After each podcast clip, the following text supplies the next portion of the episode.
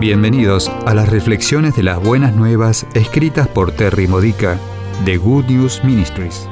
Te ayudamos a edificar tu fe para la vida diaria usando las escrituras de la Misa Católica. Visita gnm-es.org. Fiesta de San Juan, Apóstol y Evangelista, diciembre 27. El tema de hoy es Vivos en la amistad con el Señor. Usemos la primera lectura como una meditación navideña. ¿Qué has visto y oído acerca de Dios en esta Navidad? ¿Se te ha manifestado de forma visible la vida de Cristo? ¿Ha sido esta Navidad un momento para experimentar la comunión con el Padre y con su Hijo Jesucristo? Sin importar lo que salga mal esta Navidad, lo imperfecto, lo frustrante, lo que puso a prueba tu fe o tu fuerza de carácter, lo solitario o insatisfactorio, estás en comunión con Cristo, niño y su Papi Celestial.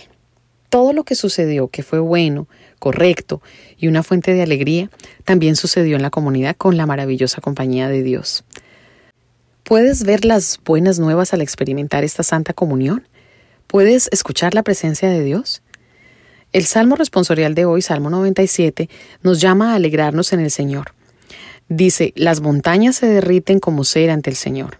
Cualquiera que sea el tamaño de la montaña de dificultades que has experimentado durante esta Navidad, o cuando los problemas parecen ser insuperables, realmente es nada, nada de nada, cero, inexistente, comparado con la grandeza del Señor. Dale tiempo, deja que termine de trabajar en el plan que está haciendo y tú serás testigo de esas montañas derritiéndose. Garantizado. Es una promesa sagrada. La Navidad es un tiempo de esperanza, paz y buena voluntad hacia todos. Por lo tanto, esperamos lo ideal, pero nos decepcionamos con lo real. Deseamos que la Navidad sea mejor que el resto del año. Sin embargo, la Navidad es más que una fiesta que sucede en circunstancias externas.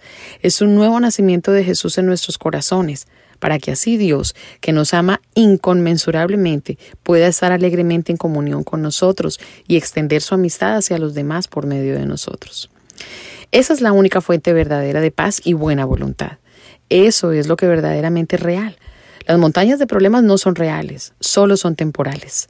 La máxima realidad es la comunión eterna de Dios con nosotros. Es por esto por lo que María Magdalena y los otros discípulos se emocionaron con el sepulcro vacío. La lectura del Evangelio de hoy, Juan 20, 1 al 8. Los demás que vieron el sepulcro vacío o escucharon sobre la resurrección tuvieron reacciones opuestas. Los únicos que estaban contentos con ello fueron los que permitieron que su comunión con Cristo penetrara hacia una relación interior de amor mutuo. Y eso, mis amigos, son las buenas nuevas de la vida de Cristo que se hizo visible y necesitan ser proclamadas. Como dice San Juan, nuestra alegría es completa cuando anunciamos las buenas nuevas a los demás.